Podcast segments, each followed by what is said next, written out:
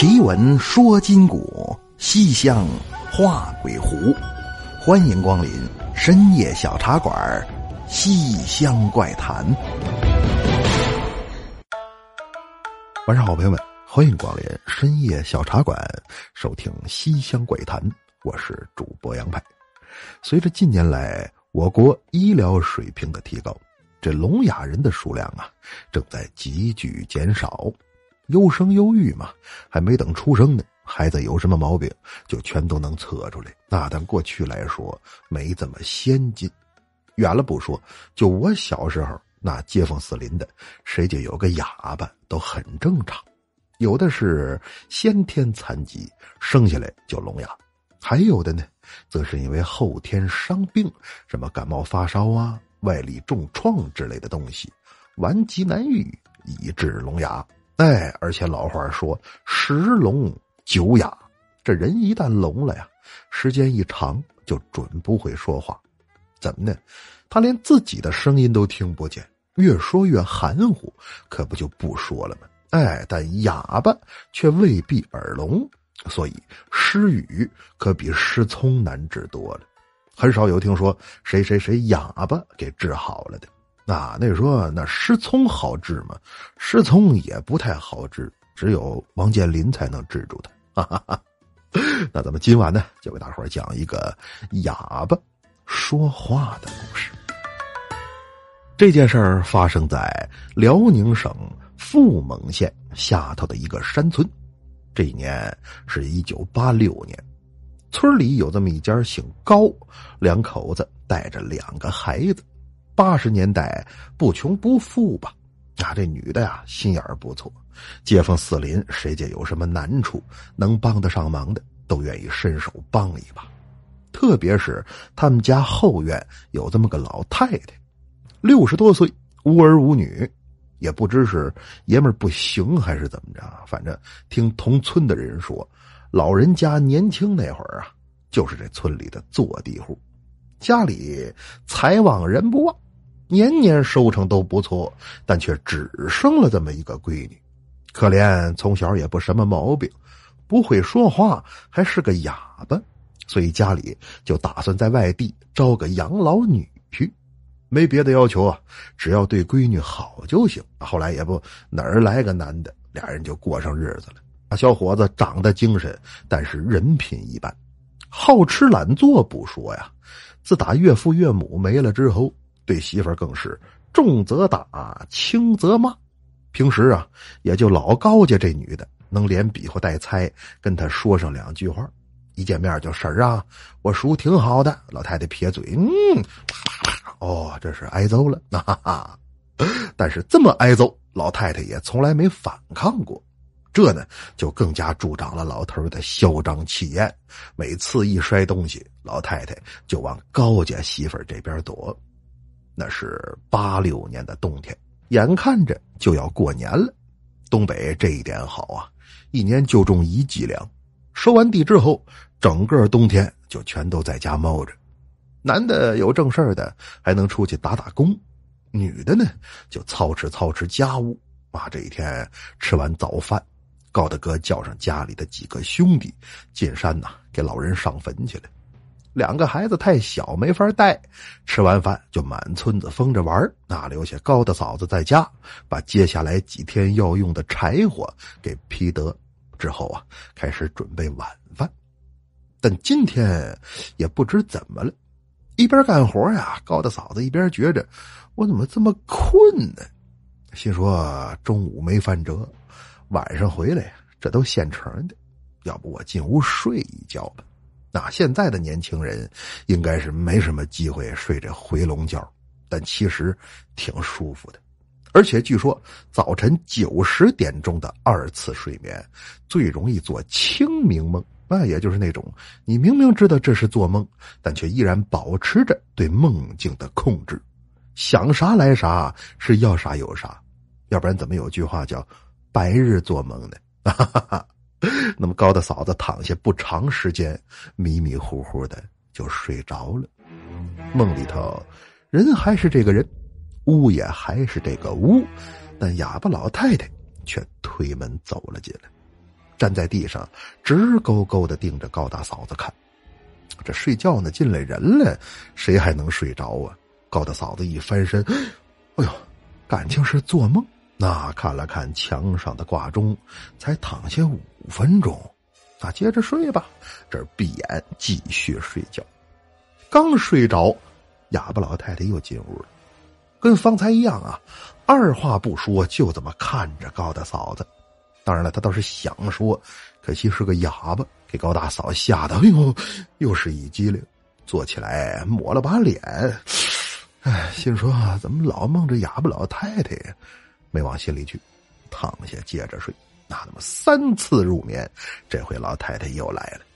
推开门，开口说话：“高家媳妇儿，干完活睡觉呢？那时候不哑巴吗？废话，这不做梦吗？”啊，高大嫂子说：“是啊，婶子您来了，我叔挺好的。”老太撇嘴：“嗯，啪啪啪，那感情是见天挨揍。”老太太说：“这么些年呐，家里有事儿，净麻烦你了，也没什么可报答的呀。这么的吧。”我们家菜窖里有几幅画，留着也没啥用，我送给你吧。高大嫂说：“那可不行，都乡里乡亲的住着，谁忙不着谁呀？哪能收您东西呢？再说我们这土房土院，弄幅画往哪儿挂呀？”老太太说：“不光有画，那盘子、碗碟瓶瓶罐罐的，你要稀罕也行。”啊，反正俩人是一通谦让，这个要给，那个推辞。最后老太太说：“行吧，回头你要的话呀，就上我家取来，不老少呢，都搁菜窖里堆着。”那说到这儿，只见外头高大哥推门进来了。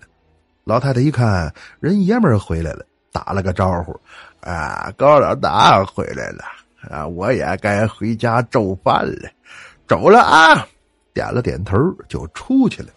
紧接着，高大嫂啊，只觉着有人扒拉他媳妇儿啊，媳妇儿，干啥玩意儿？这咋还睡上了呢？睁眼一看，只见窗外已是一片漆黑，墙上挂钟走字儿：下午五点半。你说五点半天就黑了，东北嘛，黑的早，但那也不像话呀，哪有回笼觉睡到天黑的？高大嫂说：“哟。”咋睡到这盏呢？我记得老太太刚来没多大一会儿啊。高大哥说：“哪个老太太？就后院那哑巴老太太，啥时候来的？我咋没看着呢？你还没看着，人还跟你说话了呢。啊，哑巴还会说话呢？那这么一说，高大嫂子才恍然大悟：是啊，哑巴怎么可能会说话呢？刚才那一切啊，应该都只是一场梦而已。两口子坐在这儿，一个说，一个听。高大嫂把早晨自己怎么困的都不行了，睡着之后又接二连三的梦着老太太，给讲了一遍。那你说着笑不着笑？那老太太非让我上她家菜窖里取盘子碗去，还说要送我两幅画。我心寻思那玩意儿我也没地方挂呀。那他这说的挺热闹，但高大哥却面目凝重。哥，我说呀，这老太太怕是要不好啊！啊，咋的呢？我以前听人说过这么个讲说人要死之前，那魂儿就已经离体出窍了。这是阎王爷行善，让你惦记着谁，还能再过去看一眼。你说那哑巴老太太，她也不会说话。十里八乡的，也就你呜呜喳喳的能跟他比划比划，他还惦记谁呀？你看着吧，也就这两天的事儿。那说完话，高大哥偏腿上炕，快做饭去吧。这一天呢，可给我累毁了。话音刚落，只听外头有人敲门：“高大嫂子，老高大哥在家没啊？有人的话，出两个人手啊！你们家后院那哑巴老太太没了。那你看看，说啥来啥。”给高大嫂吓一跳，俩人赶紧匆匆忙忙往后院去。推门一看，街坊四邻呐，有几个已经到了，尸体停在炕上，看起来还挺安详。别人呐倒是诧异，但高大嫂子是真害怕呀。怎么呢？刚才梦里头老太太穿的就是这身衣服。要按高大哥的说法，那岂不就是老人家离魂儿来看我来了吗？那这会儿村主任带着几个人也来了。进屋之后，雷厉风行啊，人没了哈，节哀顺变呐啊！现在国家推行文明殡葬，只要同意上火葬场啊，那死亡证明、销户，包括丧葬费啥的，政府全都负责。要我说呀，可比那土葬强百套。你看看行不行啊？那老头一听这个，肯定没意见呐。那太好了，政府真是替老百姓着想。我同意火葬。哎，行，那今晚呢就先在这停着。明天啊，我让乡里来人，直接开车把老太太拉火葬场去。完事儿销户啥的，派出所来两个警察，在家就给你办了。那一听警察要来，老头脸色唰啦就下来了。那个主任呐，不整那么麻烦了。哎，我们这也没儿没女的，等我死了呀，一块儿消吧。主任说不销户能行吗？不销户啊，你不销户，那农业税不给你算人头吗？不用你跑啊，人家派出所上门服务啊！刚说完上门服务，外头警察就进来了。村主任说：“你看看，我就说上门服务吧，这这还来这么早呢？”站起来往外迎，只见领头的是当地乡派出所所长，但后头几位呀，全都连声。主任说：“李所亲自来的呀，这几位这咋都没见过呢？”所长说：“正好村主任也在呢。”一只老头也就是哑巴老太太，他爷们儿，你是叫张启灵吗？没等老头答话，村主任先说：“是，他是叫张启灵啊，他把兄弟叫吴邪，那 哈哈，那就对了。你涉嫌倒卖文物罪，我们是省公安厅的，现在依法搜查你家，在场这些人谁都不许走，全都在这等着。”一会儿要做笔录啊！这么一说，老百姓全都目瞪口呆。弄错了吧？我们都种地的，上哪倒卖文物去？而且警察搜也没搜出来。他们家这房子里是一样可疑的东西都没有。但高大嫂子结合下午自己做的那个梦，又想起老太太说的那句：“回头你要的话，就上俺家求来。”不老少呢，都搁菜窖里堆着。啊，他这眼睛就不自觉的往老太太家菜窖的方向看。警察都没注意到啊，老头子发现了。要不怎么说做贼心虚呢？他也不自觉的想挡着点这菜椒。那这么一来，警察多敏锐呀！掀开盖门就进去了。之后是人赃并获。那几天之后，省里传回来消息，这帮朴实的农民才知道，原来呀，根本就不是老头子倒卖文物，而是老太太。那确切的说，是老太太他们家上一辈吃的就是这碗饭。那他们家那菜窖，一开始的确是打算挖个菜窖，装点萝卜、土豆、大白菜，但挖着挖着，竟然挖出来一个。辽代巨型墓葬群，这里头各种玉器珍玩、辽国文物、金银财宝是不计其数。那么当年呢，老太太父母怕孩子走漏风声，从小就告诉闺女，在外头可不能乱说话啊，说错了掉脑袋。那这么连哄带吓的，把孩子给吓出毛病来了，这叫语言障碍症，不是不会说，身体哪儿也都没坏。却愣是再也说不出话来。之后招个养老女婿，就算是继承了他们家这地下宝藏，但却苦了老太太。从小被父母给吓成了哑巴，长大之后又受尽压迫的一生。这天，高大嫂和往常一样，正在家里干活呢，只见俩孩子推门回来了。再看这俩小子。大鼻涕拉撒，脸冻得通红，沾了一身血面子，脚上棉鞋呱呱湿，给高大嫂气的。你们俩没冻死外头，哪儿玩去了？造这嘛样啊！都给我脱脱脱脱脱脱下来，上炕上待着去！啊！一边骂一边把脏衣服往盆里扔，就是过去洗衣服用的那个铁皮盆呐。这儿抓起来棉袄一扔，叮，抓起来棉裤一甩，当！高大嫂子说什么玩意儿？怎么棉衣棉裤还叮当的呢？过去一看，盆里除了衣服之外，还有两个绿了吧唧的东西，看着好像是龙啊，还是什么玩意儿。老大，这哪儿弄回来的？儿子说句话没给高大嫂吓死。俺俩刚才上山打醋溜滑，碰着哑巴大佬了。大佬领俺俩进坑里拿的啊，用桨子一搓，什么玩意儿啊？这是两只辽代金龙。那据说回头再去找这坑，也不知是因为孩子小没记住，还是怎么回事找不着了。那这两只金龙也被打成了一堆首饰，成为了老高家的传家之宝。这正是哑巴开口与人言，菜窖当中有洞天。我劝诸君多行善，不为财宝，为心安。好了，朋友们，那咱们今晚的故事。就是这样，下来进入互动环节。本期节目互动环节啊，依然是由省钱小助手赞助播出。朋友，有没有这样一个东西，您一直想买，但却始终没买？六幺八没买，双十一没买，过生日没买，是发工资也没买。你说主播你给买呀？嗯，明天是双十二，二零一八最后一促，你呀，爱买不买？哈哈哈别管买不买吧，回头圣诞、元旦、春节、情人节，只要各位有网购的需求，我依然推荐您使用省钱小助手。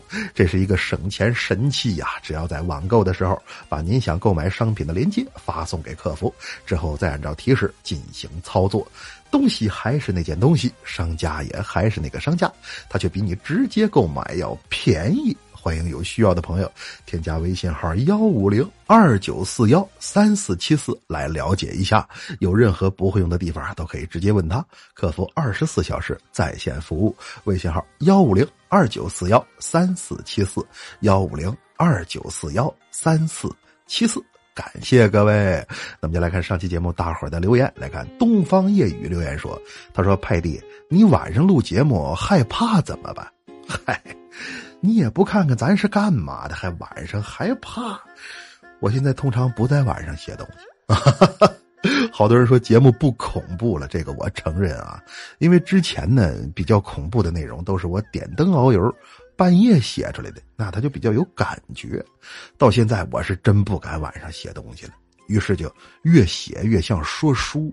大伙儿多担待吧啊！等我哪天买点。辟邪的武器放在电脑旁边，争取晚上再来几期。那再来看过期关注留言说：“他说今天早晨有个男生跟我表白，我说我相信爱情，他笑我傻，说你竟然相信爱情，啊，那这是一个坦诚的男生啊，有啥说啥，直接告诉你他就是想跟你玩一玩，比那些伪君子要强多了。”嘴上说着什么山盟海誓、天长地久，实际上心里想的是赶紧睡觉，睡完好走。那所以我建议大家，如果遇见了这种男生啊，最好让他有多远滚多远。这不是男生，这是畜生啊！再来看野猪泡泡留言说：“他说我姓艾，以后给孩子起名就叫爱拍。姓艾，那您是满人呐？”哎呦，小的个整黄，五哈的萨虎爵，赏多桶，世袭左领兼，朱七卫，嘎图灰的拉哈，泡泡贝了，请安了。那说主播你也是满族人？开玩笑，我是世界非物质文化遗产满族语言文字传承人。哎，梦塞，库勒梦卡，库勒梦塞，库勒库库勒孔塞卡，库勒梦库勒库库孔塞耶？什么玩意儿？再来看 Miss 秦留言说：“他说派哥有点职业道德好吗？鬼故事讲的跟笑话一样，别闹了。网络主播这个职业就是要给大家带来快乐，听完之后轻松解乏，这就是我的职业道德。”那深夜小茶馆鬼故事讲的像笑话，这有何不可？有的节目那笑话还讲的像鬼故事呢。没错，我说的就是洋派版糗事播报。这一天嘛，净给自己打广告了。那么节目的最后，我们依然要公布上期深夜小茶馆最低价竞拍活动的中标者名单。注意是中标者，而不是中奖者，因为这个活动靠的绝对不是运气。而是智慧与实力，所以只要中标，那您就必然是文韬武略、智勇双全。那说什么活动这么刺激 啊？是这样，现在每期节目过后呢，我都会精选出一个咱们深夜小茶馆的馆藏级文玩来进行最低价竞拍。也就是说，谁出价低，这东西就归谁。但要求是唯一最低价，比如说一分钱最低。但如果有两人同时出价一分，那这一分钱就不算数了。以此类推，什么时候出现唯一最低价，出价者呢即可获得拍品。各位，节目现在订阅量已经快到五十多万了，五十万人同时出价，想找到一个唯一最低价，这还不叫文韬武略、智勇双全？那么上期节目的中标者是谁呢？让我们掌声恭喜！爱吃泡饭以五毛零四分的价格喜中标的，希望这位朋友在听到节目之后，把收件地址和姓名电话发送到咱们的微信公众号“深夜小茶馆”当中，奖品马上包邮到家。一开始啊，我以为这就是个赔钱的活动，但以目前这个势头来看，要是五十万人全都参加的话。一人出一分，都有可能给我怼到五千来块呀！哈哈哈哈那么，只要大家玩的欢，倾家荡产我也心甘。这期节目，老杨我继续加码，要送出的拍品是文莱软丝沉香。正好年底了，朋友聚会、单位应酬，带上它保证有面怎么样？这即便堆到五千，我也合不上。那说沉香挺贵吧？还行吧，也就几万块钱啊！我也想低调啊。可惜实力不允许哈哈哈！欢迎各位朋友踊跃出价，参与方法是搜索微信公众号“深夜小茶馆”，那里头呢就有每场活动的连接，留言出价。重复无效。当然，在您参与的同时，也别忘了把这个游戏转发到朋友圈，让您的亲朋好友也来试试手气。那么，书也讲完了，水也喝干了，是时候跟大伙说晚安了。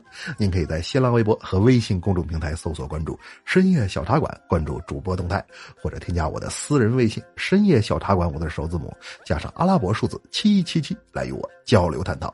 感谢各位，更要感谢省钱小助手对本期节目。互动环节的大力支持，网购想省钱，欢迎添加微信号幺五零二九四幺三四七四。好了，朋友们，奇闻说金股，西厢画鬼狐，感谢光临深夜小茶馆，收听西厢怪谈，我是杨派，咱们下期见。